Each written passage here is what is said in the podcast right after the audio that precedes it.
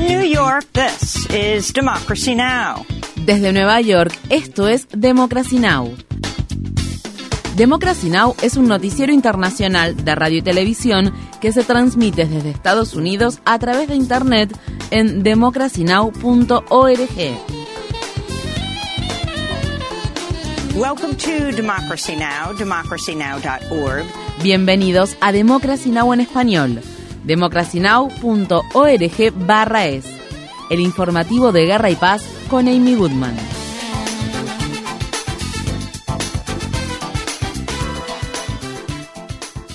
Representantes de los países miembros de la OTAN celebraron este miércoles una reunión de emergencia en Bruselas después de que murieran dos personas en Polonia tras la explosión de un misil cerca de la frontera con Ucrania. En la mañana del miércoles el presidente polaco Andrzej Duda dijo que es probable que hayan sido los ucranianos y no los rusos quienes lanzaron el misil como parte de su defensa antiaérea. El presidente ucraniano Volodymyr Zelensky inicialmente culpó a Rusia por el bombardeo. Estas fueron las palabras expresadas por el presidente de Polonia, Andrzej Duda. Nic, absolutnie nic nie wskazuje na to, że był to intencjonalny atak na Polskę. Nada, absolutamente nada indica que este fue un ataque intencional contra Polonia.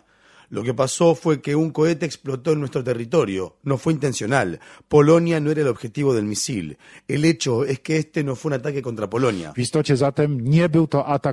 El martes, las Fuerzas Armadas rusas atacaron ciudades e instalaciones de energía ucranianas, lo que provocó apagones generalizados. Según Kiev, este fue el mayor ataque con misiles perpetrado por Rusia desde que comenzó la invasión hace nueve meses. El mismo martes, el presidente Volodymyr Zelensky pidió a los miembros del G20 que apoyen su plan de paz de 10 puntos para poner fin a la guerra. El gobierno de Estados Unidos dijo que el director de la CIA, William Burns, se reunió con el director del Servicio de Inteligencia Exterior de Rusia el lunes y le advirtió sobre el uso de armas nucleares en lo que fue la primera reunión de alto nivel entre los dos países desde el inicio de la guerra en Ucrania. Burns luego viajó a Kiev para reafirmar el apoyo de Estados Unidos a Ucrania. Mientras tanto, Biden solicitó el martes al Congreso que apruebe un paquete presupuestario de 37.000 700 millones de dólares adicionales para ayudar a Ucrania. Parte de ese dinero se destinará a la compra de armas. En Estados Unidos, un juez de Georgia revocó el martes la prohibición estatal del aborto a partir de la sexta semana de embarazo, en lo que fue una gran victoria para la justicia reproductiva. La ley había sido bloqueada previamente en 2019, pero volvió a entrar en vigor en julio de 2022, luego de que la Corte Suprema revocara el histórico fallo del caso Roe contra Wade de 1973, en el que se determinó la legalización del aborto en todo Estados Unidos. El juez del condado de Fulton, Robert McBurney, halló que la prohibición violaba la Constitución de Estados Unidos y los precedentes de la Corte Suprema en el momento en que se promulgó en 2019. El expresidente Donald Trump anunció que se postulará como candidato para la presidencia de Estados Unidos en las elecciones de 2024. Trump habló desde su residencia de Mar-a-Lago ubicada en el estado de Florida.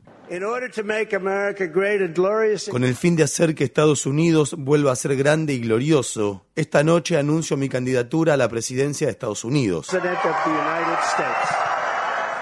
El anuncio se produjo después de que el Partido Republicano no viera sus expectativas cumplidas en las elecciones de mitad de mandato y de que varios candidatos de alto perfil respaldados por Trump perdieran sus contiendas. Además, el anuncio tiene lugar al tiempo que el expresidente es objeto de diferentes investigaciones. El Comité de la Cámara de Representantes que investiga la insurrección del 6 de enero de 2021 en el Capitolio de Estados Unidos está considerando emitir una imputación por desacato a la solicitud del Congreso después de que Trump no se presentara a el lunes. Mientras tanto, en la ciudad de Nueva York, el exdirector financiero de la organización Trump, Allen Weisselberg, testificó el martes contra su ex jefe. Weisselberg dijo que no pagó impuestos sobre 1,76 millones de dólares en gastos personales y recibió muchos beneficios, incluido el acceso a un departamento de lujo. La Fiscalía del Distrito de Manhattan acusa a las empresas de Trump de más de una docena de cargos de fraude y evasión de impuestos. En Estados Unidos, el líder de la minoría republicana en la Cámara de Representantes Kevin McCarthy ganó con 188 votos a favor la nominación del Partido Republicano para presidir la Cámara Baja del Congreso. McCarthy deberá obtener una mayoría de al menos 218 votos en enero para convertirse en el presidente. Los republicanos están a solo un escaño de conseguir la mayoría en la Cámara de Representantes, con los candidatos republicanos liderando cuatro de las nueve contiendas que aún no se definieron. En otras noticias sobre las elecciones de mitad de mandato, el senador Raphael Warnock ha presentado una una demanda judicial contra su estado natal de Georgia por haber prohibido que se realicen votaciones anticipadas los sábados previo a que se vuelva a enfrentar a su rival republicano, Herschel Walker, en las elecciones de segunda vuelta del 6 de diciembre. En noticias sobre la inmigración, un juez federal ordenó el martes que el gobierno del presidente Joe Biden deje de aplicar una política implementada durante la presidencia de Trump en base al título 42 del Código de Regulaciones Federales de Estados Unidos que permite que las autoridades de inmigración expulsen a solicitantes de asilo sin el debido proceso en la frontera de Estados Unidos y México. Más de dos millones de migrantes han sido expulsados a México desde que se promulgó por primera vez dicha política en marzo de 2020. Los funcionarios de Biden han ampliado repetidamente la política incluso cuando los migrantes y los activistas en defensa de los migrantes denunciaron condiciones mortales y violaciones de los derechos humanos en México. El fallo del martes provino de una demanda que presentó la Unión Estadounidense para las Libertades Civiles. En más noticias sobre inmigración, los activistas por los derechos humanos de la ciudad estadounidense de Filadelfia están preparados para recibir a un grupo de solicitantes de asilo que llega este miércoles en el último de los autobuses que el gobernador republicano del estado de Texas, Greg Abbott, ha estado enviando a las ciudades que ofrecen leyes más favorables para los inmigrantes documentados. Texas ha gastado unos 20 millones de dólares en enviar en autobús a más de 13.200 solicitantes de asilo a ciudades lideradas por demócratas como Chicago y Nueva York. Además, Abbott recaudó 400 mil dólares en donaciones privadas para pagar su medida anti-inmigrante. Un nuevo informe clasificado de funcionarios de inteligencia de Estados Unidos revela que los Emiratos Árabes Unidos intentaron influir en la política exterior de Estados Unidos a través de una variedad de medios legales e ilegales. Las revelaciones que se detallan en el periódico The Washington Post son inusuales, ya que las investigaciones de este tipo no suelen centrarse en los países aliados de Estados Unidos. Según el informe, los Emiratos Árabes Unidos gastaron más de 154 millones de dólares en cabilderos desde 2016, así como cientos de millones en donaciones a universidades y centros de estudio de Estados Unidos que han producido documentos políticos con conclusiones favorables a los intereses de los Emiratos Árabes Unidos. En una de las revelaciones más condenatorias, los Emiratos Árabes Unidos contrataron a tres exfuncionarios militares y de inteligencia de Estados Unidos para espiar a disidentes políticos, periodistas y empresas y hackear computadoras. El presidente electo de Brasil, Luis Ignacio Lula da Silva, habló este miércoles en la conferencia de las Naciones Unidas sobre el cambio climático denominada COP27 y declaró que Brasil ha vuelto al escenario mundial. Lula pidió que la próxima cumbre climática de la ONU se celebre en la Amazonía. Durante el gobierno del presidente de extrema derecha, Jair Bolsonaro, la selva del Amazonas sufrió una gran deforestación y la desregulación de los proyectos extractivos al tiempo que líderes indígenas y ambientalistas fueron asesinados y atacados de manera sistemática. Jóvenes activistas exigen que los gobiernos tomen medidas decisivas al tiempo que continúan las conversaciones de alto nivel en la cumbre climática COP27 que se celebra en la ciudad egipcia de Sharm el Sheikh. La activista india contra el cambio climático Lisipriya Kangujam, de 11 años de edad, ha estado exigiendo que Estados Unidos y otros países ricos compensen a los países más pobres, que son los más afectados por la crisis del cambio climático. El lunes, Kangujam confrontó al ministro de Energía y Medio Ambiente británico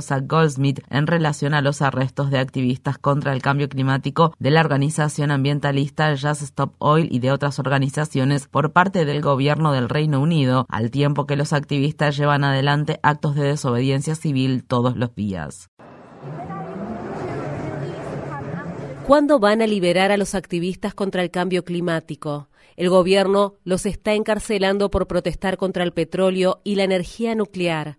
¿Cuándo los va a liberar? ¿Cuándo van a liberar a los activistas contra el cambio climático? Le preguntó la activista de 11 años Lisipriya Kangujam al ministro de Energía y Medio Ambiente del Reino Unido, quien se alejó para evadir sus preguntas. Kangujam luego explicó por qué confrontó a Goldsmith.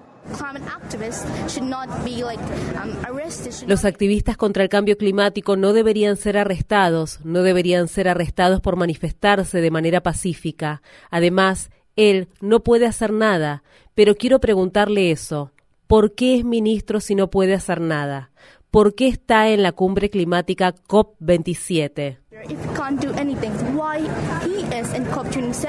En Estados Unidos, en la ciudad de Los Ángeles, la cineasta Jennifer Siebel Newsom testificó los días lunes y martes en el juicio por violación que enfrenta el ex magnate de la industria cinematográfica de Hollywood, Harvey Weinstein. Siebel Newsom, quien es cineasta y esposa del gobernador de California, Gavin Newsom, dice que Weinstein la violó en una habitación de hotel en 2005, donde la había llevado con el pretexto de que tendrían una reunión de negocios. Sibyl Newsom es la cuarta sobreviviente en testificar en el juicio contra Weinstein que se lleva a cabo en Los Ángeles. Weinstein ya fue condenado en 2020 por violación y agresión sexual criminal en Nueva York, aunque está apelando ese caso. En Estados Unidos, los trabajadores que fueron empleados para la construcción de una gigafábrica de automóviles Tesla en la ciudad de Austin, en el estado de Texas, denunciaron a la empresa ante el Departamento de Trabajo el martes por las condiciones laborales inseguras y los salarios impagos. Un informante dijo que su empleador proporcionó credenciales falsas en lugar de brindarles a los trabajadores la capacitación que era esencial para sus labores. Otros dicen que no se les pagó en absoluto o que no recibieron el pago de las horas extras trabajadas. Un trabajador identificado simplemente como Víctor le dijo al periódico The Guardian que él y sus colegas recibieron la orden de seguir trabajando en un área inundada que estaba cubierta de cableado vivo, lo que llevó a Víctor a decirle a su esposa voy a morir en esta fábrica. Otras instalaciones de las fábricas de Tesla de Elon Musk han sido citadas en repetidas ocasiones por violar los derechos de los trabajadores y proporcionar condiciones laborales peligrosas. El Departamento de Trabajo de Estados Unidos acusó a una importante empresa de limpieza de utilizar mano de obra infantil en los turnos de noche en los mataderos. La agencia federal dice que Packard Sanitation Services Inc. empleó a al menos 31 menores, el más joven de tan solo 13 años, en tres plantas de procesamiento de carne de la empresa JBS de los estados de Nebraska y Minnesota y que la compañía probablemente emplea a muchos menores más en sus otras 400 plantas. Walmart llegó a un acuerdo con los gobiernos estatales y locales de Estados Unidos y pagará 3.100 millones de dólares por su papel en la devastadora epidemia de opioides. El acuerdo deberá ser aprobado por 43 estados antes de que pueda ejecutarse. Como parte del acuerdo, Walmart deberá someterse a medidas de supervisión, trabajar para evitar la utilización de recetas fraudulentas y lograr identificar las recetas sospechosas. Las cadenas de farmacias estadounidenses CVS y Walgreens propusieron acuerdos similares por la suma de aproximadamente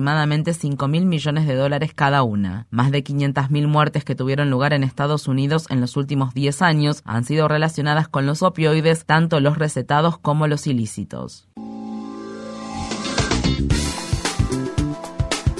Infórmate bien. Visita nuestra página web democracynow.org/es.